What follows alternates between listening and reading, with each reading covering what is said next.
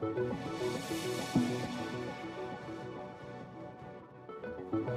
you. Herzlich willkommen zum EBI-Podcast zum Thema elektronisches Beantragungsverfahren. Das sogenannte EBZ soll zum 1.7.2022 in den Zahnarztpraxen eingeführt werden. Ziel ist es, die Einreichung und Genehmigung von genehmigungspflichtigen Anträgen für die Bereiche KBR, PAR, ZE und KFO zwischen Praxen und Krankenkassen schneller und vor allem unbürokratischer zu versenden. Das Verfahren selbst ist keine Anwendung der Telematikinfrastruktur, das würde ich hier gerne mal erwähnen, nutzt aber den sicheren Übertragungsweg über KIM. Mein heutiger Gast ist Thomas Helm, Referent der AOK Rheinland-Hamburg, sitzt auch in Hamburg und ich möchte Sie herzlich willkommen heißen. Herr Helm, vielen Dank, dass Sie sich heute Zeit für uns nehmen. Gerne. Ich würde Sie gerne bitten, sich mal kurz vorzustellen. Ja, mein Name ist Thomas Helm, Referent bei der AOK Rheinland-Hamburg und zuständig für die dentalen Themen. Da bin ich auch in der Projektgruppe auf Bundesebene, was die Pilot-AOK betrifft und bin auch für den AOK-Bundesverband Mitglied der Technischen Kommission beim GKV Spitzenverband. Ja, ich bin seit vielen Jahren im dentalen Bereich tätig und habe daher ein paar praktische Erfahrungen auch zu dem Thema. Zwischendurch war ich auch mal von der Krankenkasse ausgeliehen an das Hamburger Gesundheitsministerium, um die Senatorin dort zu unterstützen bei dem Antibiotika-Projekt und verschiedenen anderen Themen, Flüchtlinge, Corona-Management, bis die Kasse mich wieder zurückgeholt hat. Wow. Okay, das ist einiges. Herzlichen Dank ja. für die Vorstellung. Da haben wir auf jeden Fall mal den richtigen Ansprechpartner gefunden. Ich hoffe es. ich würde Ihnen gern einfach mal ein paar Fragen stellen. Wie eingangs erwähnt, zum 1. Juli soll ja die elektronische Beantragung von Behandlungen flächendeckend an den Start gehen. Damit würde nun auch für die Dentalwert erste Autos wirklich nutzbringend auf der digitalen Autobahn endlich fahren können. Bis dahin wird aber an allen Abschnitten noch kräftig gebaut. Bei Ihnen, bei uns. Wie ist denn die AOK diesbezüglich aufgestellt? Also technisch sind wir bereit. Wir haben äh, die Voraussetzungen geschaffen, haben auch schon äh, in einem Testsystem getestet über einen sogenannten Moktor, der praktisch das KIM-Postfach des Zahnarztes ersetzt hat. Und inzwischen läuft ja bereits die Pilotphase. Sie läuft derzeit recht schleppend, das ist richtig, aber ähm, die ersten Fälle sind angekommen. Wir haben also 30 äh, Fälle ungefähr. Die sind erfolgreich verarbeitet worden. Das betraf Zahnersatz und konnten auch erfolgreich an die beteiligten Zahnarztpraxen zurückgesendet werden im telefonischen Kontakt mit diesen Praxen stellte sich heraus, dass das dort sehr gut angenommen wurde und man regelrecht begeistert war, da eben der Ausdruck entfällt und es sehr viel schneller geht. Mhm, okay. Ja, äh, danke für die Rückmeldung. Also wir sind ja auch ähm, bald in der Pilotphase schon tätig. Ähm, Sie pilotieren ja schon länger, haben Sie gerade erwähnt. Sie pilotieren mit Praxen und Realdaten im Parallelverfahren Papier und elektronischer Beantragung. Können Sie etwas dazu sagen, wie dieser Testlauf speziell stattfindet im Parallelverfahren? Also es läuft dann so, dass die Praxis eigentlich nur den EDV-Weg nutzt und den Plan an uns sendet. Das ist ja ein echter Plan, ein echter Patient steht dahinter. Der Plan geht bei uns ein und wird komplett verarbeitet, sodass die Erfassung bei der Krankenkasse wegfällt, was eben für uns einen großen Vorteil darstellt. Wir können die dentalen Anträge dadurch schneller bearbeiten. Nach wie vor muss natürlich der Härtefall individuell geprüft werden. Aber es gibt eben auch einfachere Versorgung, die wir auch künftig in sogenannten Dunkelverarbeitungsverfahren genehmigen möchten, was zur Folge hat, dass der genehmigte Antrag innerhalb kürzester Zeit wieder in der Praxis landet und was heißt kürzeste Zeit? Ich muss direkt nachhaken.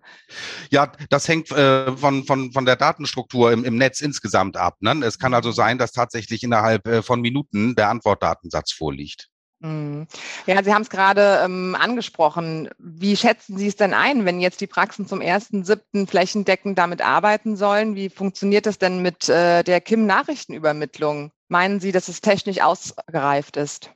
Also ich denke, das ist technisch ausgereift. Wir wissen, dass es bei EAU ein paar Schwierigkeiten gibt, aber wir haben ja hier andere Komponenten im Einsatz im äh, dentalen Verfahren, so dass wir äh, dort nicht die Schwierigkeit sehen. Und bislang hat das auch äh, funktioniert und die Anzahl ist äh, händelbar. Die sollte nicht das Problem darstellen. Hm, okay, vielen Dank. Ja, wir wollen mal die Vorteile rausarbeiten. Für die Praxen ergeben sich ja wirklich handfeste Vorteile. Schnellere Bearbeitung, Wegfall von Papier und dessen Archivierung, Wegfall von aufwendigem Postversand und nicht zuletzt natürlich und ganz wichtig die Hoheit über die Beantragungs- und Genehmigungssituation. Ähnlich sieht es ja vermutlich bei den Krankenkassen aus. Die Digitalisierung dieser Prozesse ist ja längst überfällig, haben wir ja auch schon eingangs erwähnt. Welche Vorteile und Einsparungen für das Gesundheitswesen entstehen denn für Sie? Ihrer Meinung nach? Also da ist es ja so, dass wir ähm, einen Erfassungsaufwand nicht mehr haben, der bislang ja in großer Zahl gegeben ist. Wir sprechen da beispielsweise bei unserer Kasse von etwa 40.000 Heil- und Kostenplänen im Schnitt pro Monat, die, wow. erfasst, die erfasst werden müssen. Nun werden ja leider nicht alle Pläne elektronisch übersandt, sondern äh, mhm. die Unikliniken beispielsweise oder Zahnarztpraxen, die kurz vor der Pensionierung stehen, brauchen daran ja nicht teilnehmen. Also weiterhin ist ähm, ähm, Personal notwendig, um Fälle zu bearbeiten. Dies gilt auch für die Kundenberatung, für die Einleitung von Gutachten und das ganze Erstattungsverfahren. Aber die äh, Erfassung fällt weg. Und ähm, das ist jetzt noch nicht so genau bezifferbar. Nun sind die Kosten für das Personal aber nach wie vor ja vorhanden, denn es soll ja auch niemand ähm, auf die Straße gesetzt werden. Das Personal wird dann anderweitig eingesetzt, in der Beratung beispielsweise oder bei anderen Aufgaben. Das ist ähm, so äh, vorgesehen. Aber es ist ein deutlicher Vorteil. Ich kann das einmal kurz aufzeigen, wie das in der Praxis abläuft. Ein Zahnarzt erstellt einen Heil- und Kostenplan. Dieser wird per KIM übersendet, landet bei der Krankenkasse und kann als dann dem Sachbearbeiter, der für die Versicherten zuständig ist, in dessen Inbox eingesteuert werden. Der Sachbearbeiter mhm. öffnet das, muss keine Daten erfassen, prüft das und entscheidet mit Hilfe eines elektronischen Regelwerks. Wenn alles in Ordnung ist, kann der Datensatz sofort an die Praxis zurückgesandt werden. Und der Kunde bekommt einen Brief über die Genehmigung und den Inhalt, dass die Praxis darüber informiert wurde. Okay, also der ähm, Krankenkassenberater bleibt der gleiche für den Patienten. Früher oder bis aktuell ist es ja auch so gewohnt, dass man da mal anruft und mal nachhakt und äh, wie es läuft und wie die Aussichten sind. Äh, ist das weiterhin gegeben? Das ist bei uns weiterhin so gegeben. Das wird ja in drei Service-Centern bearbeitet. Also das bleibt so. Und es ist nach wie vor auch so, dass ähm, ja auch die Praxis ähm, Beratungsbedarf anmelden kann. Es gibt ja ein Kennzeichen laut Schlüsseltabelle. Praxis wünscht Rückruf? Oder Versicherter wünscht Rückruf.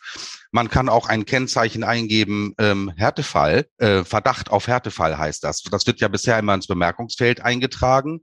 Im EDV-Verfahren jetzt, im EBZ-Verfahren haben wir festgestellt, dass die Praxen auch das jetzt noch manchmal dort reinschreiben. Das ist technisch kein Problem, aber eigentlich nicht richtig, denn es gibt das Feld Verdacht auf Härtefall. Dann ploppt bei der Sachbearbeitung eine entsprechende Aufgabe aus, auf und der Sachbearbeiter kann diesbezüglich eine Prüfung einleiten. Ah, okay. Sehr interessant. Ähm, vielleicht da bezüglich auch noch mal eine Frage. Obwohl das Vertragsverhältnis zwischen Ihnen und den Patienten ja besteht, wird die Kommunikation zukünftig über die Praxis laufen. Ähm, eine Unterschrift des Patienten kann derzeit ja digital nicht geleistet werden. Das wird ja immer noch im Papierverfahren der Fall sein. Wie sehen Sie denn diese Situation? Äh, das ist für mich unproblematisch. Der äh, Patient erhält ja von der Praxis einen Ausdruck mhm. nach wie vor für seine Unterlagen und gibt der Praxis auch seine Unterschrift. Das ist ja die private Entscheidung des Patienten. Wir ähm, bezuschussen ja die Regelversorgung und der Patient und der Zahnarzt äh, entscheiden, welche Versorgung letztlich umgesetzt werden soll. Unsere Prüfung ähm, ist nur dahingehend, dass eben die Planung letztlich den Richtlinien entsprechen muss und wir dann die entsprechenden Festzuschüsse der Planung äh, zuweisen können. Ob jetzt eine Regelversorgung gemacht wird, gleichartig oder andersartig, das ähm, hat uns als Krankenkasse dann äh, nicht weiter zu interessieren. Wir müssen es nur wissen. Mhm. Und über den genehmigten Plan bekommt der Patient die Information oder die Praxis? Beide. Der, die Praxis bekommt den Antwortdatensatz. Super, okay. Per KIM-Postfach und der Patient bekommt einen Brief.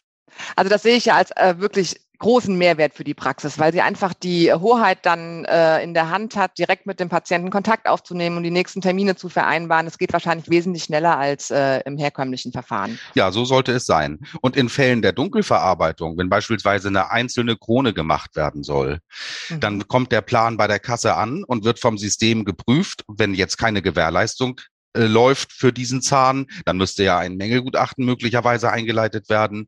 Dann wird dieser Plan vom System genehmigt und sofort der Antwortdatensatz erzeugt an die Praxis und es wird automatisch der Brief erzeugt an den Versicherten. Da schaut dann kein Sachbearbeiter mehr drauf, sondern das deckt das Regelwerk ab. Und das sind dann Fälle, wo sogar die Genehmigung dann innerhalb kürzester Zeit, ähm, je nach Netzauslastung bei der Praxis ankommt. Also das ist ein, ein großer Vorteil für alle Beteiligten. Im besten, genau, im besten Fall, wenn der Patient noch auf der auf dem Behandlungsstuhl liegt. Das, das wäre der beste Fall, ja.